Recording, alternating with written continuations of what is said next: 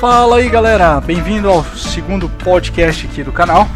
Espero que vocês tenham gostado do primeiro e hoje nós vamos estar falando aqui sobre o que é a web, né? O que é a web, quais são as tecnologias, é, o que a gente pode fazer para nos né, proteger de dados.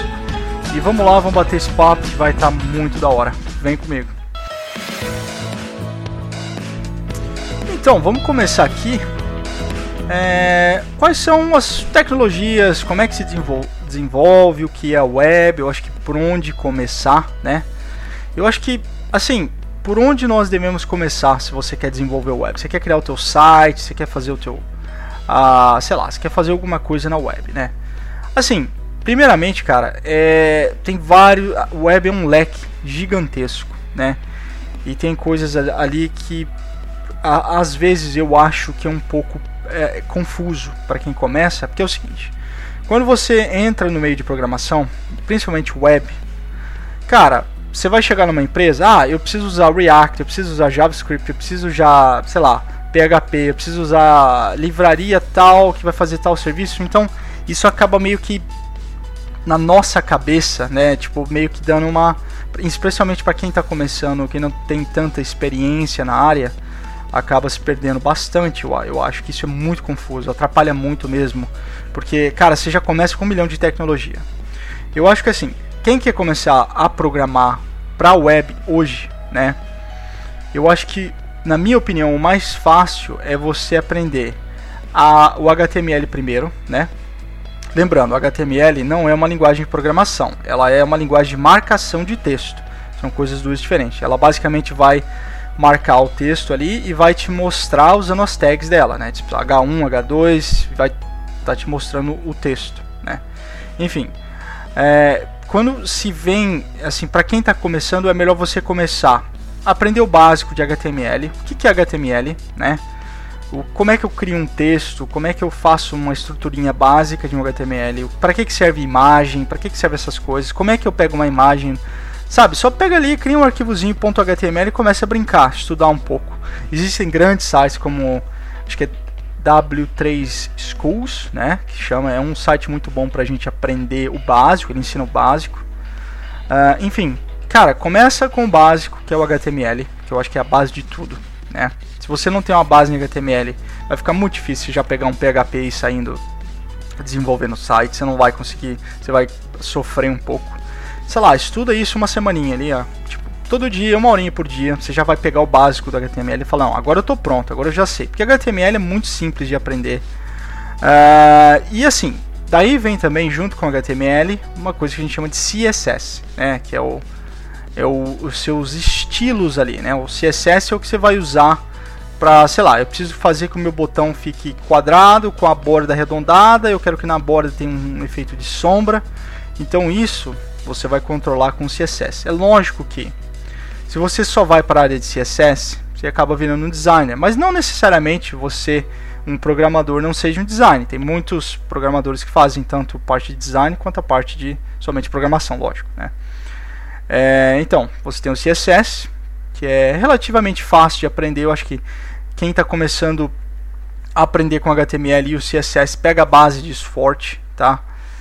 Ah, aí, antes de você, eu acho que entrar na área de PHP, tá? Antes de você começar a mandar data, salvar data e não sei o que, eu acho que é interessante você aprender o básico de JavaScript, tá? Principalmente JavaScript hoje em dia, porque, cara, JavaScript é uma ferramenta essencial para um desenvolvedor web, eu acho. Porque às vezes você precisa fazer alguma coisa com JavaScript e assim, você não pode depender do PHP 100%, porque o PHP ele tem algumas limitações, ele não consegue estar tá trazendo toda aquela tua informação dinamicamente. Então, a gente usa o JavaScript para fazer esse esse barato para gente, né? Para trazer essa informação, para trazer toda essa sabe, essa essa, vamos dizer assim, é como se ele estivesse interagindo com o usuário o tempo todo e o PHP ele interage, ele interage uma vez. Quando você. Não, quando eu estou falando de PHP, assim, mas sei lá, um PHP, um, um .NET, uma linguagem de servidor ali. Ele só ele tem a capacidade de interagir quando você faz uma ação, você salva alguma coisa. Mas se você está na tela, ah, eu quero trazer todos os usuários agora, e aquilo, enfim, é, tem algumas limitações. Né? Então por isso que eu acho que é importante aprender JavaScript. Que quando eu comecei a programar é, para web, né, quando eu tive meu primeiro emprego, eu não sabia nada de JavaScript. Eu sabia PHP, eu sabia programar um pouco, eu, eu tinha vindo, visto algumas coisas. Antes, assim, antes do PHP, eu, eu, tinha, eu comecei com C, né, programar um pouco com C. Uh, fazia coisa tipo besta, só digite o, o, ano que você nasceu e me mostrava a idade, coisa imbecil assim. Uh, e daí eu comecei a pegar um pouco de PHP, tinha uma noção do que era HTML, mas não sabia, cara, o que era JavaScript. Para mim, JavaScript era uma coisa que eu nunca ia usar, eu achava que era. Cara, JavaScript era, sei lá, era só coisa para designer. E assim, cara, eu acho que para um desenvolvedor não é não, porque às vezes você tem que fazer uma validação que você tem que usar JavaScript, às vezes você tem que pegar alguma informação ali por trás para trazer, enfim. Uh, então acaba que o JavaScript é uma ferramenta, eu acho que essencial para qualquer desenvolvedor web aprender, pelo menos o básico, pelo menos aprender como é que cria uma função e chama essa função uh, no, no, seu JavaScript, no seu. Yeah. E assim, eu falei HTML, CSS, que é a parte de design, HTML marcação de texto, JavaScript é, é toda essa interatividade com o usuário. E agora a gente vai entrar nas linguagens de servidor, tá? Ou seja, é ali o que vai comunicar o que você está mandando para o servidor e, e, tipo assim, como o servidor vai pegar essa informação, vai guardar em tal lugar, vai te voltar ou vai te dar uma mensagem, qualquer coisa do gênero, né? Lembrando assim, galera, ó, JavaScript PHP.NET, né? Sei lá, linguagem de servidor e JavaScript é coisas diferentes. Tá? Elas têm propósitos diferentes, elas têm, sabe, propostas muito diferentes. Elas, você pode sim criar um site só com JavaScript, sim, pode, né? Existem frameworks que vão fazer isso pra gente. É recomendável, cara. Acho que vai depender do teu problema, né? Uh, mas que eu tava falando, linguagem de servidor populares são PHP, né?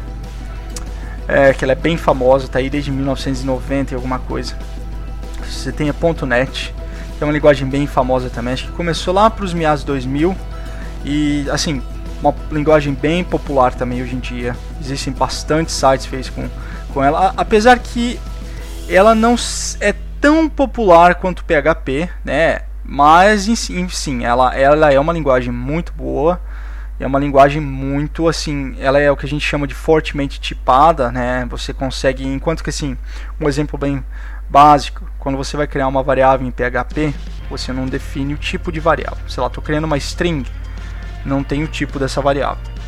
Quando eu estou criando essa mesma variável em C Sharp, eu tenho que, em .NET, eu tenho que falar, ó, variável nome vai ser do tipo string, porque só string vai poder ali dentro. Então isso que a gente chama mais ou menos de fortemente tipado. Cada coisa você coloca tipo para cada tipo de variável. Já o PHP e JavaScript eles funcionam de maneiras diferentes. O JavaScript você consegue definir tipos de variáveis também, uh, mas ele entra mais, ele fica meio que nesse meio termo. Enfim, uh, você tem também linguagens como uh, Python, que é uma linguagem para assim, ela não é só uma linguagem de servidor. Você consegue com Python você consegue, sei lá, programar programa para computador, ah, você consegue fazer coisas tipo é software para interagir com objetos, né? Sei lá, alguma porta ou, ou qualquer coisa do gênero. Você consegue sim fazer com Python. É, mas sim, existem, existem frameworks e companhias que usam Python como linguagem. Uma, da, uma das vantagens dela, eu acho que é ela é uma linguagem muito rápida. Ela é bem rápida mesmo, né? Em comparação com PHP uh, o Python ele acaba executando bem mais, ele tem um tempo de execução mais rápido. É, não assim em, em é, comparação com PHP, mas assim em comparação com o framework que alguns frameworks que o Laravel usa, né? Que desculpa que o PHP usa, Laravel é um outro framework de, de PHP, né? O Python ele tem alguns frameworks, por exemplo, Django, que é um framework de Python que ele é um pouco mais rápido que o Laravel. Mas é, é o que eu falo, assim, é propostas diferentes, feitas para coisas diferentes. Você pode usar assim para as mesmas coisas, mas cada ferramenta que você vai fazer na web tem a estrutura certa, mais ou menos. Tá? Então eu falei de PHP, .NET, Python. Você tem também uma linguagem que chama Rust, Rust, né? É uma linguagem relativamente nova, é, mas está se tornando bem popular no meio da web, né? Tem bastante companhias usando. É lógico que você não vai ver isso no teu dia a dia, mas uh, existem essa linguagem também. E tem uma que é a Java, né? Só o Java. Tem o JavaScript, tem o Java. Java é outra coisa diferente. Só que a Java ela é mais focada mais assim para sistema que precisa ser muito robusto, coisa tipo de banco, né? Banco usa bastante Java. Não que você não possa fazer um sistema de banco em PHP, por exemplo, em .NET, né? mas é, a Java, é, como ela, ela, ela tem um, uma camada extra de segurança, porque ela, ela roda numa máquina virtual, então acaba favorecendo a linguagem para esse tipo de coisa. É, existem inúmeras outras linguagens também, mas eu acho que essas são as mais assim populares e acho que é o que você mais vai encontrar talvez no dia a dia tá bom? É, então esse basicamente, cara, a introdução para quem, sei lá, quer começar a desenvolver, né? É, que nem eu falei, cara, tem muita ferramenta, tem muita coisa na internet para procurar, para procurar. Tem muito tutorial para aprender. E eu acho que assim, se você quer começar hoje, né, e não sabe qual linguagem é, começar, cara, na minha opinião, eu acho que se você quer começar a desenvolver para web, é mais fácil você pegar um PHP, tá? Pega um PHP, porque assim, como ela é uma linguagem gratuita, né? O .NET também é, mas enfim. Ah, como o PHP é uma linguagem gratuita, né? É o código aberto e você tem uma comunidade muito ativa com PHP, você tem frameworks fantásticos com PHP. E eu acho que acaba que você vai achar todas as soluções para seus problemas mais rápido, tipo, sei lá, um Java, um .NET, que são linguagens que elas, elas sim, tem uma comunidade fantástica, você acha muito conteúdo, mas isso é, é a opinião que eu acho que para quem está começando um PHP é uma linguagem mais, mais fácil, sim. É lógico que você pode baixar as duas e gostar mais de .NET, cara, é, é com você, mas eu acho que para quem está começando, PHP é mais, uh, mais fácil, tá? E agora sim, o que eu quero falar é das tecnologias envolvendo web, né? Eu, que nem eu falei agora, eu quero falar assim mais focado em frameworks, né? O que, que é um framework? O que, que é, o que, que é cada tecnologia? O que são essas palavras do momento, né? React, Vue.js, o que, que é tudo esse esses é, tentando aqui trazer o mundo de hoje em dia, né? Lógico que a web é algo que ela muda muito, muito, cara. Assim, do dia para noite, tudo que você conhece muda e vira, atualiza a versão e é muito rápido no desenvolvimento. Então, às vezes manter sempre em dia é complicado. Mas a gente consegue, tá? Então, assim, ó, um dos frameworks que eu quero falar aqui é um framework para front-end. Primeiramente, o que é um framework é é como se fosse uma caixa ali que vem com um kitzinho, já vem com coisas prontas ali só para usar e usando isso como base, você consegue criar a tua aplicação ali sem precisar ter que criar tudo aquilo de novo, tá?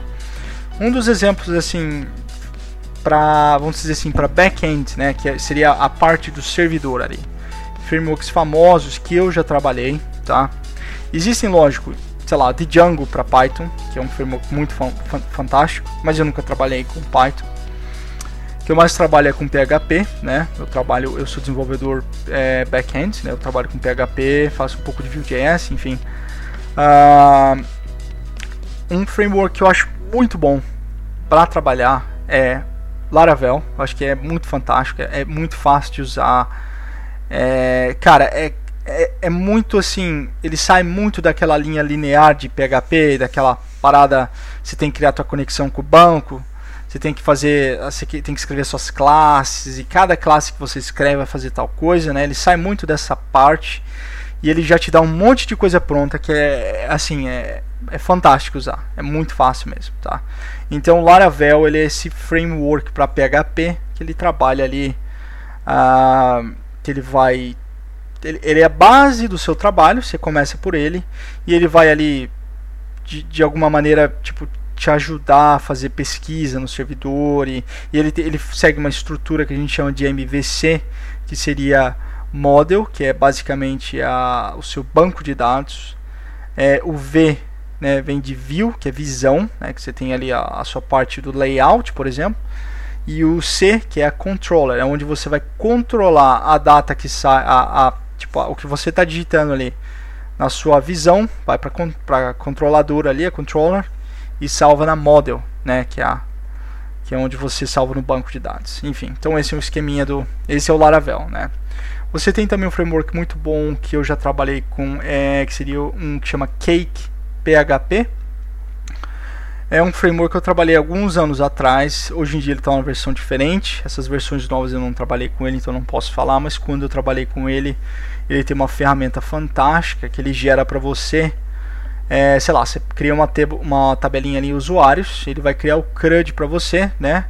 CRUD, para quem não sabe, é Create, Read, Update, Delete, que seria criar, atualizar, deletar, é, ver, enfim, é, é, o que a gente chama ali esse CRUD, né?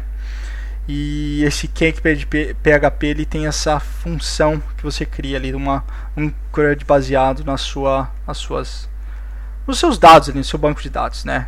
E, e, lógico, né, é que a linguagem evoluiu bastante, mas, o, o, por exemplo, a diferença entre, sei lá, o Laravel e o, e o Cake PHP, por exemplo, é, eles usam um sistema diferente para cada um usa um sistema diferente para estar tra tá trazendo essas, esses valores do banco de dados.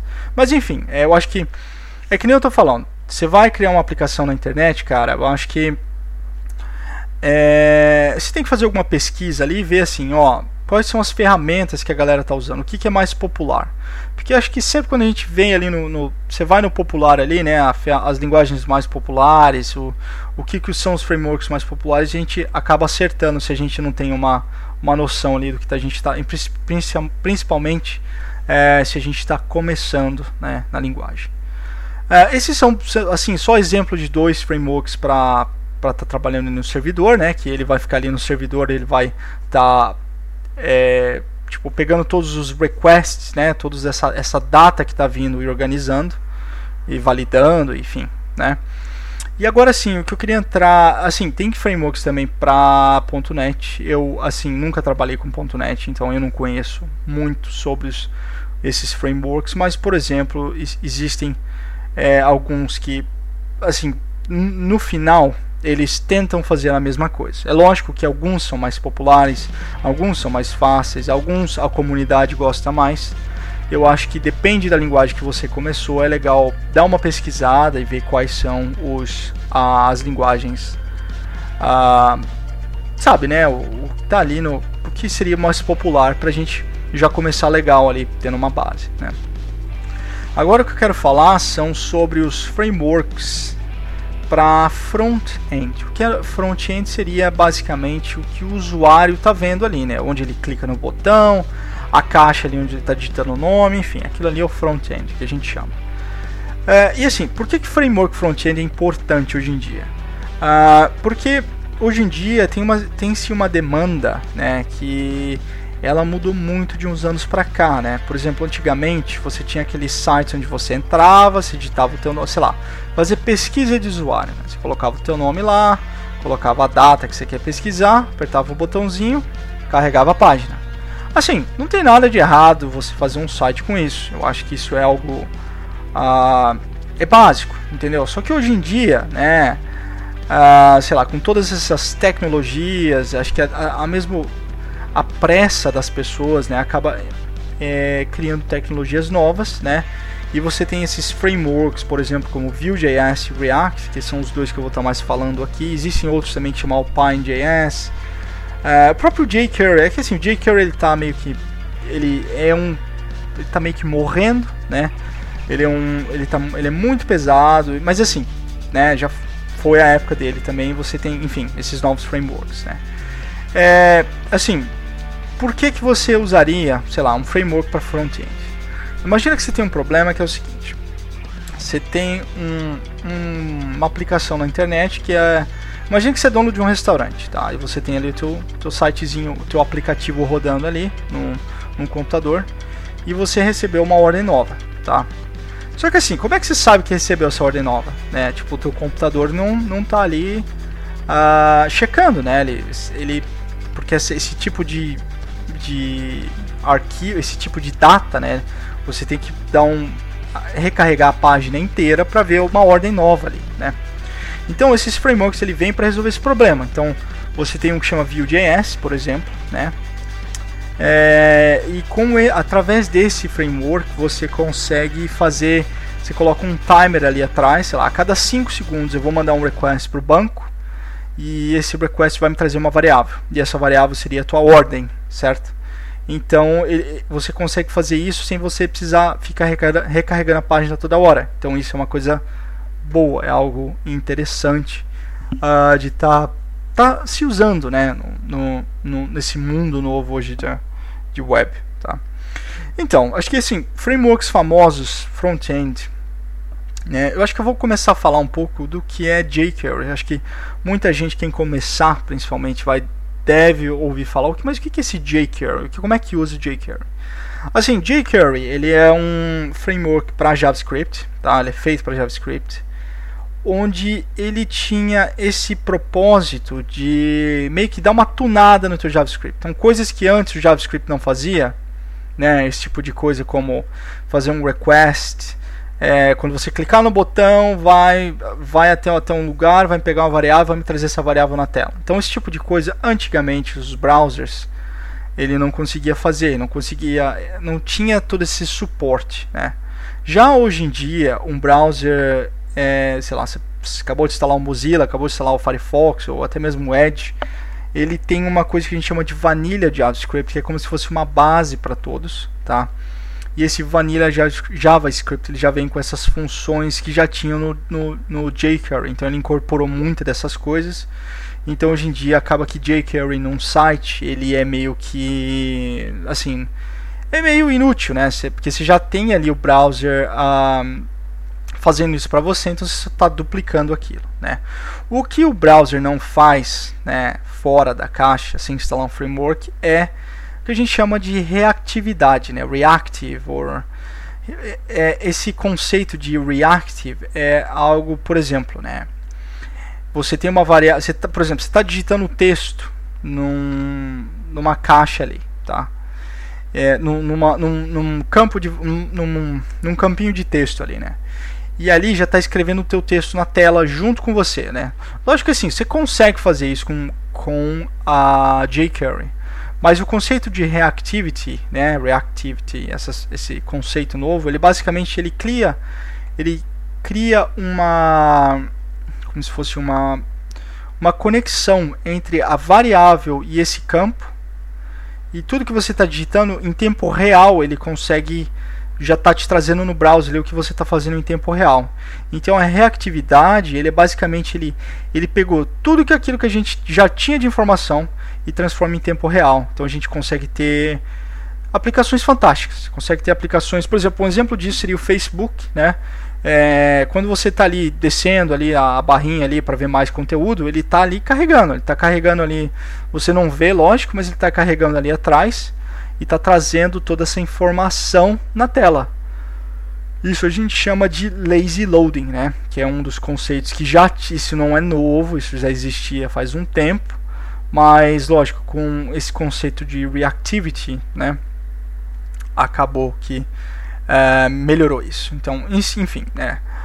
esse ponto dizer é um dos frameworks, Vue.js é um framework, é, React é um outro framework, e esse, todos esses frameworks que você vê geralmente é Angular, uh, Vue.js, React, uh, Alpine.js, todos esses frameworks ele tem, ele segue o mesmo conceito, tá? É tentar trazer essas ferramentas novas para o seu para sua aplicação, né? sem que você precise ficar carregando a página e coisa do gênero.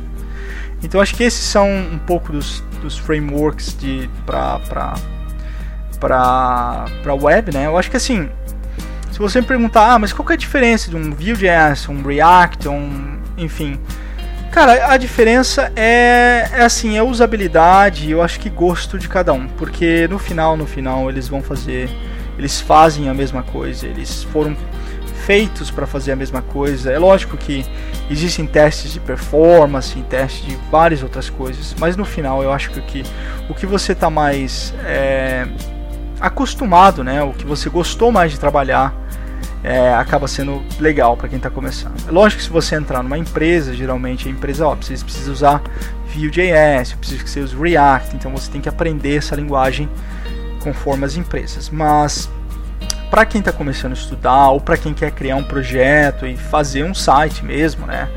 Eu acho que as tecnologias, sei lá, devem ser do, devem ser do seu gosto, né? Você gostou de usar PHP? Usa PHP. Gostou de usar C Sharp? Usa C Sharp. Quer usar Java? Cara, usa Java. É lógico que de uma para outra você vai ter mais dor de cabeça achando resposta, mas eu acho que é, a gente não deve se limitar só porque alguma coisa é, sabe, tipo, ficar ali. É, ah, tem muita gente usando o React, vou usar o React, mas por que você não tenta Vue.js, por exemplo? Ah, Vue.js, entendeu? Conceitos mais simples. Né? Ah, então, cara, eu acho que é isso aí, né? Eu acho que é assim mais ou menos a gente é assim que se desenvolve a web. Eu acho que é como você pode começar né? A web ele é um mar muito grande ela está sempre mudando, do dia para noite vem tecnologias novas, então eu acho que é algo assim interessante, né? E é isso aí, galera. Eu acho que é algo que, né, para quem está começando, é, cara, comece sempre pelo mais confortável. Eu acho que o jeito ali mais fácil é o que vai no futuro não quer dizer que porque você começou com algo mais fácil que você vai ficar uma pessoa, sei lá, né? Você vai ficar um programador ruim. Não, acho que comece pelo mais fácil que com o tempo você vai pegando os conceitos e, e coisas do gênero.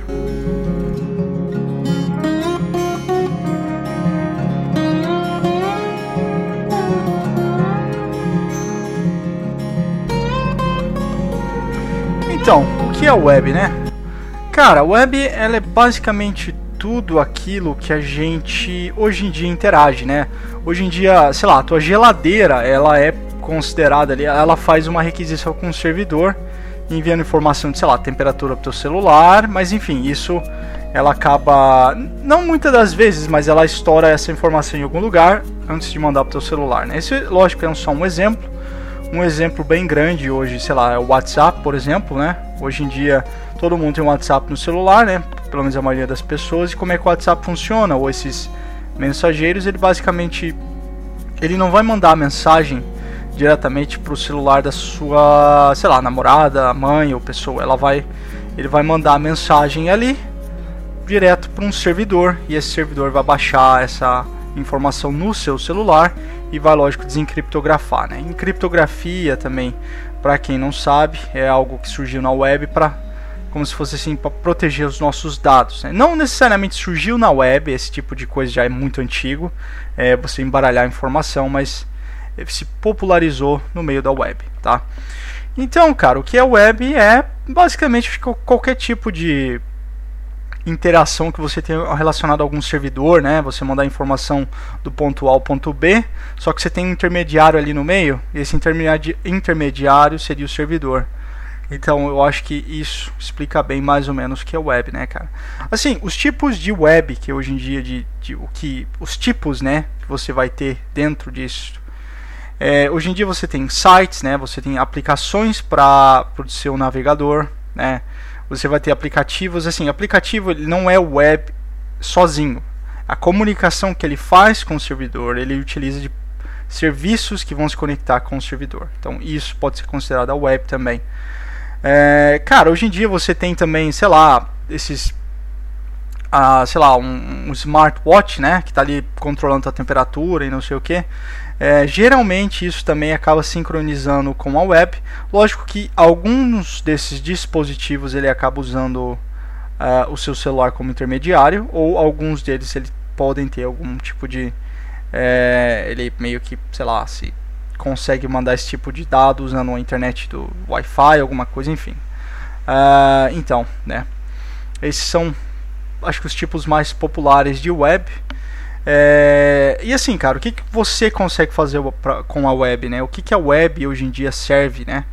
Eu acho que ela se popularizou muito, sei lá, uns 5 anos para trás, é, com o surgimento de Facebook, né? Um, esses lá com o surgimento do Orkut era bem famoso, quando a gente já usava o MSN estava começando, mas ela foi se popularizar bastante com o Facebook, porque hoje em dia o Facebook ele tem um trabalho ali de dado fantástico, né? ele consegue adivinhar coisas sobre você só baseado ali no, no que você posta, no que você comenta, no que você escreve, então Facebook ajudou muito a popularizar a tecnologias web, né? Tanto é que ele é um dos criadores uh, de uma tecnologia que a gente chama React, que é basicamente uma é uma livraria, né? Para é, é, como se fosse um framework para a gente estar tá trabalhando com o que o usuário vê na tela ali, né? Tá renderizando o botão colorido, não sei o que, mudando e tipo mudando o texto e tudo fazendo essa interação.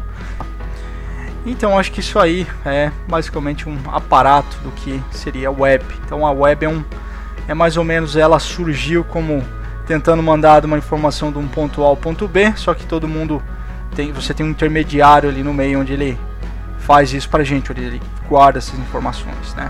Eu acho que é isso daí.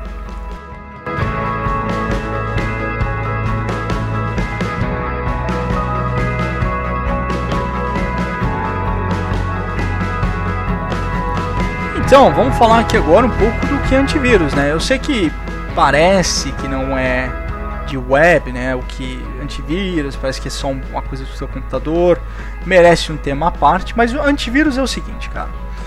É, antivírus, ele é algo que surgiu um tempo atrás, né? Um tempo, quando eu falo um tempo, 20 anos atrás, né?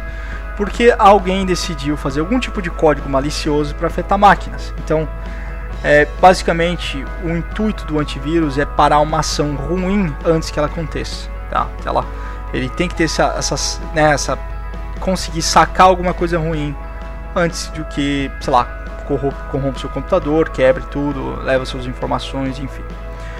É, eu acho que pra gente falar um pouco de antivírus, a gente tem que falar o que é vírus, né? Eu acho que vírus é o seguinte, vírus de computador, cara, ele, é, ele pode ser genericamente enquadrado em, em qualquer tipo de ameaça que tente roubar ou te prejudicar no seu computador, tá?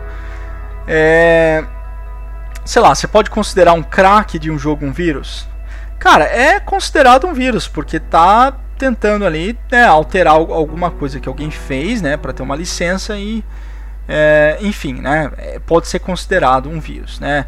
É, cara, quais são os tipos de vírus? Eu acho, assim, Existem vários tipos de vírus, existem vários conceitos, mas eu acho que o que são, tem dois conceitos que, para a gente simplificar tudo isso, que é bem recorrente, que é o seguinte: você tem o conceito de phishing e você tem o conceito de malware, tá?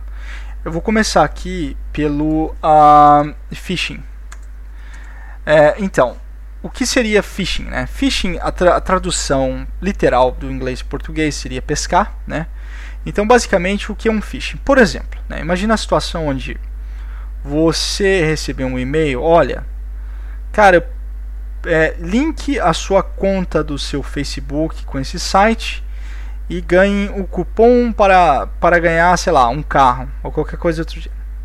Aí beleza, né? Você vai lá, clica nesse link que você recebeu no e-mail, né? lembrando que o e-mail parece autêntico, que por exemplo linguagens como PHP você pode se passar por pessoas quando envia e-mail. Você pode mandar enviar esse e-mail como qualquer um, basicamente. Ah, mas enfim, né? Você tem esse e-mail, você clicou nesse link e você entra numa página bem bonita. Você está naquela página bem da hora, que ó, tem um cupom aqui, não sei o que. Aí tem um campinho lá, olha, digite aqui a sua senha, seu, entre aqui com sua conta do Facebook. Aí você clica lá no, no ícone, né, no, no botão Aí vai pedir lá nome e senha.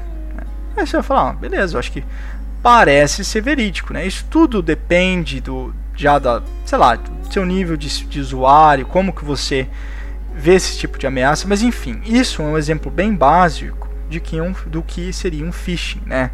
Por exemplo, um outro exemplo de phishing que é relativamente fácil de fazer é o seguinte: na internet existe coisas como lista de e-mail que você pode comprar, né? Mas aí você me pergunta, mas para que que eu vou querer comprar uma lista de e-mail?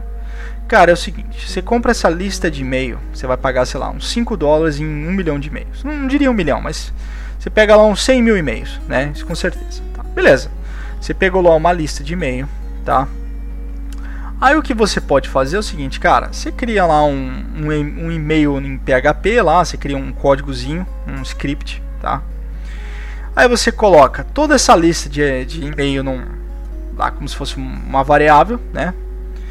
E você cria um loopzinho lá para mandar o um e-mail para todas essas pessoas, tá? Para todas essas 100 mil pessoas, tá? E imagina que você está mandando, sei lá, um, um, um boleto de, de conta, né? Sei lá, ó, pague aqui a sua conta do Banco do Brasil, a sua anualidade. Cobra lá, um 1,50 centavos, né? Sei lá, um, um real e cinquenta. Você cobra lá um real e cinquenta. Cara, se 100 pessoas já caem nisso, você já está feito. Você já ganhou aí muito, muito dinheiro para pouco investimento, entendeu? Então isso é basicamente o phishing, né? É por isso que por isso que às vezes você vê, ah, roubaram a minha conta do banco, né? E aí você vê lá na reportagem, ah, eu só cliquei no e-mail e, roubaram a conta do banco. Não é assim, só clicar no e-mail que, você, que vão roubar a tua conta, né? Você clicar no link não é recomendável, lógico, né? Nunca clique no link que você não, não saiba, né? Mas assim, não quer dizer que você clicou no link, não, fudeu, agora meu PC vai ser hackeado, não. Para você ser hackeado, você tem que instalar alguma coisa, você tem que de alguma maneira habilitar ali a informação ou dar essa informação para a pessoa. Quando eu falo dar a informação, seria mesmo, ah, sei lá, ah, clique aqui para entrar na sua conta do Banco do Brasil e ganhar 100 mil reais, né? Ou ganhar, sei lá, 50 reais. Cara, não precisa ser um valor muito grande. Mas só com isso a pessoa já coloca a conta dela ali, já coloca o cartão de crédito ali. E isso, sei lá, manda para alguém e essa pessoa consegue tirar o dinheiro ali como se fosse a ela mesma, está entendendo? Então, isso no Brasil, cara, infelizmente é uma realidade bem ah, recorrente. É, assim, a gente tem que ficar bem mesmo esperto com relação a esses, esses e-mails e coisas que a gente recebe no nosso, na nossa caixa de e-mail, né?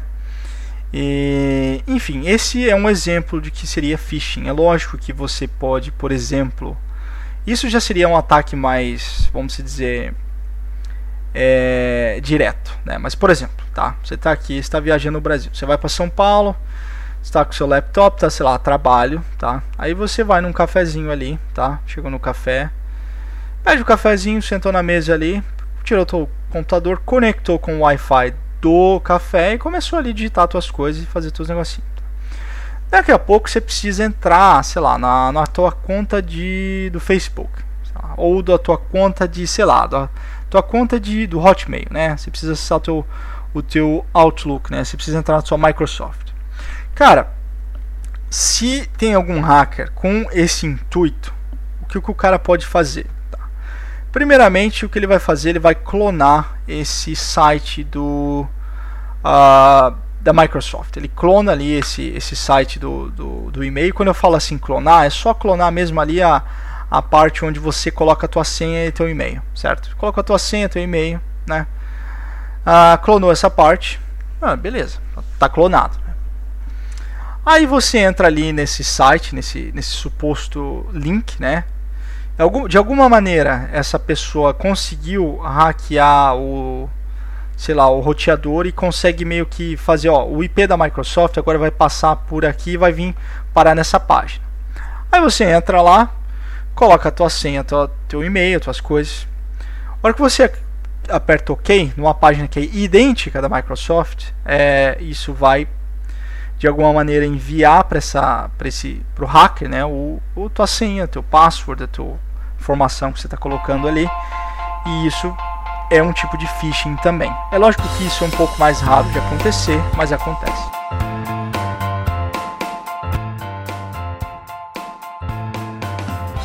Acho que agora o nosso próximo ponto aqui é malware, né? A gente acabou de falar o que é phishing e a gente vai falar agora o que é um pouco de malware. Tá? Malware, cara, é imagina que é o seguinte, malware é, é alguma coisa que foi de instalado proposicional, propo, propositalmente, né, de propósito no seu computador.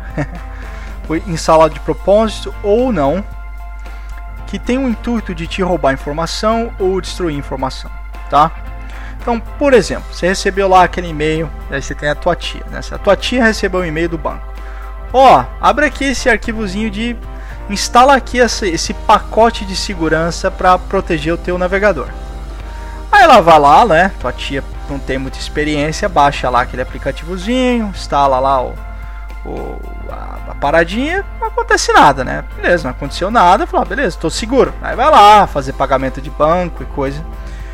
E na verdade o que ela pode ter instalado Tá? E é lógico que se você está esperando receber algum programa, lógico assim, tentem não instalar coisas que vêm no e-mail. Mas se você sabe de onde está vindo, se você sabe se a fonte é confiável, é outra história. Mas enfim, o que, que isso pode ter feito é instalado alguma, algum pedaço de código, um programa mesmo, uh, que muitas vezes se passa como um programa verificado né, para o Windows, ou para, sei lá, Mac OS, enfim. Mac OS tem menos, é outro cenário, mas enfim. Uh, isso, cara, vai basicamente tudo que você está digitando ali no teu computador, ele vai mandar uma listinha via e-mail pro hacker, usando a tua própria internet, entendeu? Ó, a cada 10 minutos me manda uma lista aí de, do que, que o usuário digitou nos últimos 10 minutos, de senhas, de sites e coisas, enfim, ele pode estruturar isso. Ele coloca isso no teu computador e, e fica ali rodando. Aí quando vai lá a tua tia pagar alguma conta no computador, vai comprar um, alguma coisa na Amazon, vai colocar o cartão de crédito, sei lá, vai fazer qualquer coisa, né? Ah, isso está sendo mandado para o hacker. É lógico que não é tão simples quanto parece, tá? Mas também não é uma realidade tão distante, né? É lógico que você tem protocolos de para a internet, que um deles chama HTTPS, que é um protocolo de rede que vai basicamente encriptografar numa, numa em 256 bits, que seriam 256 caracteres ali, ele cria uma chavezinha, né, e toda a informação que você está digitando está encriptografada. E teoricamente, só ali o browser sabe como descriptografar e encriptografar essa informação. Por que, que isso é útil? Né? Isso é útil porque o usuário, né, ou o hacker que fez isso com você, mesmo que ele pegue a tua, o teu e-mail, pegue, pegue essas informações, isso vai estar tá tudo embaralhado, vai, vai, sei lá, vai trocar o A pelo B, enfim. Não, isso é um exemplo, né? Mas é, aí dá uma dificuldade ali para ele estar tá entendendo. Por isso que às vezes você está acessando um site que tem um, aquele cadeadinho ali, o HTTPS é recomendável, né? porque você está acessando uma conexão segura, né? Você está acessando uma conexão criptografada, mesmo se o seu cartão de crédito vaze, ele vai estar tá encriptografado e ninguém vai roubar ele assim, né? E, e lógico, assim, galera, é, assim, não, não precisa ter medo de usar o computador, pagar as contas pela, pelo computador. Né? O que você precisa fazer é só tomar cuidado onde clica, que, que assim, 60% das vezes, assim, 80% das vezes, tá? Ah, não sei quem perdeu o cartão de crédito. Cara, provavelmente essa pessoa caiu num golpe de phishing. Ela caiu, foi pagar alguma coisa que estava com algum negocinho ali para mandar informação ah, para o hacker e o cara conseguiu pegar o cartão e sai usando o dinheiro. Né?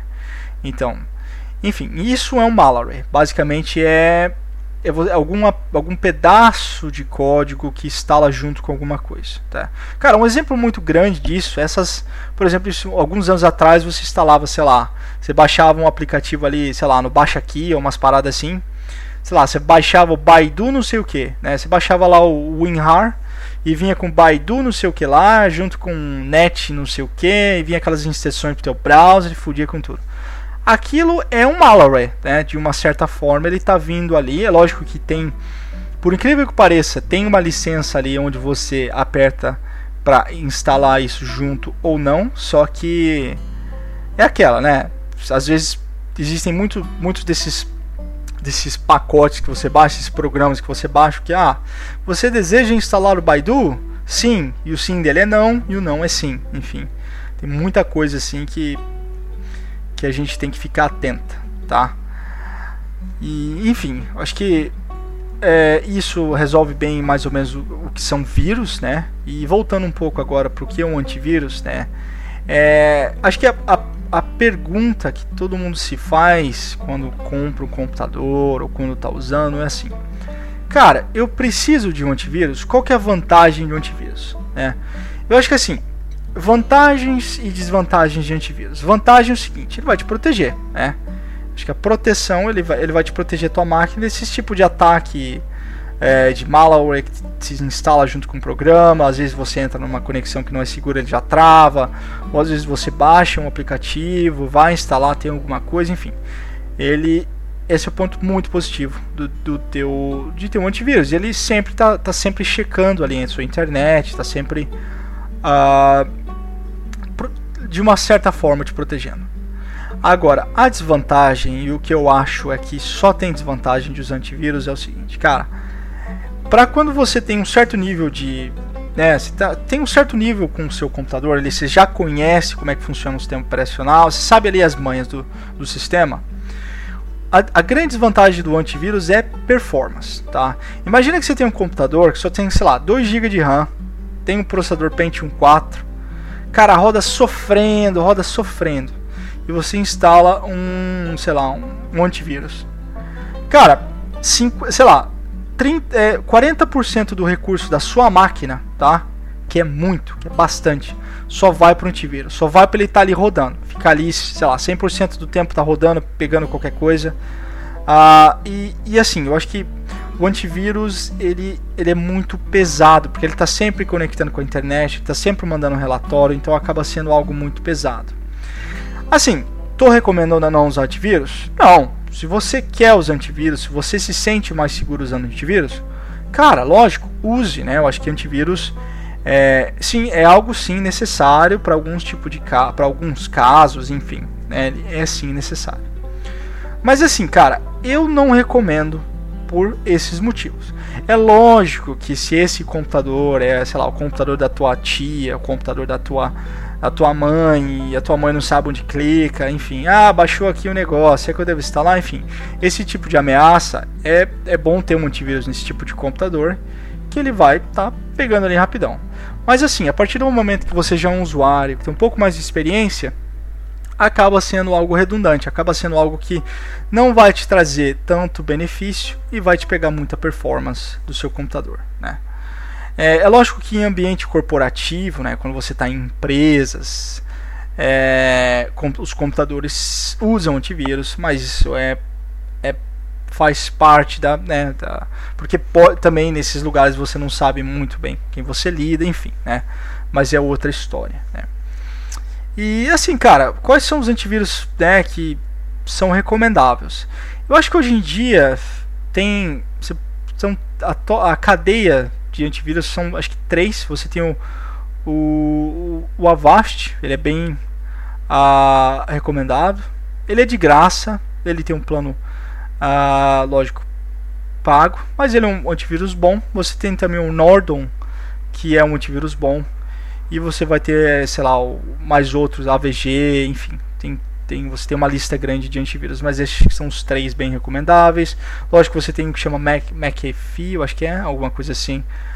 Uh, que é. Ele cai nessa. Ele é como se fosse um antivírus também. Uh, ele está sempre ali checando a tua conexão. E, mas assim, é que nem eu falei, cara.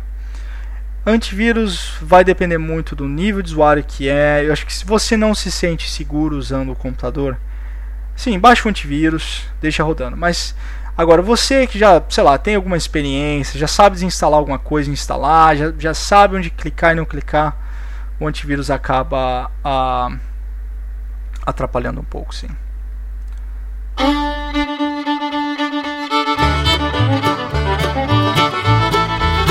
Então, vamos para nossas considerações finais, né? Eu acho que o que é web, antivírus, cara, como se desenvolver. Eu acho que assim, que nem eu falei, antivírus é algo que depende do seu nível de usuário, é algo que sim, ele tem a sua função, ele existe por uma razão, mas é algo que não necessariamente é algo necessário no seu sistema, tá? É, assim, agora com outra questão, como se desenvolver, eu acho que para quem está querendo começar a desenvolver para web ou quem já tem alguma experiência, né? Acho que para quem nem já tem alguma experiência, já tem uma noção, acaba que não. Mas se você tá acabou de começar no mundo de programação, cara, e quer aprender web, eu acho que vai pro PHP. PHP é uma linguagem muito fácil, muito da hora de aprender. Usa framework como Laravel, CakePHP, que são ferramentas que vão te dar uma base fantástica da linguagem, vão te dar, vão te possibilitar, sabe, coisas fantásticas mesmo. Uh, e, e, se você quer ir por, por mais pro lado da pro designer, né? Porque assim, quando a gente fala desenvolver para web, não é somente estar tá ali criando código, enfim, o, o, o cara ali digitando 24 horas por dia, não. Você tem também a parte, toda a parte de design, toda a parte ali de experiência do usuário, enfim, é um leque gigantesco, é, com milhões e milhões de opções, e, enfim, né? É, é uma, uma pesquisa grande, né? Então, acho que essas são as considerações finais. Muito obrigado pela sua paciência, sua audiência. E é isso aí. Se você gostou do podcast, é, deixe seu comentário. E a gente se vê no próximo. É, muita. É isso aí.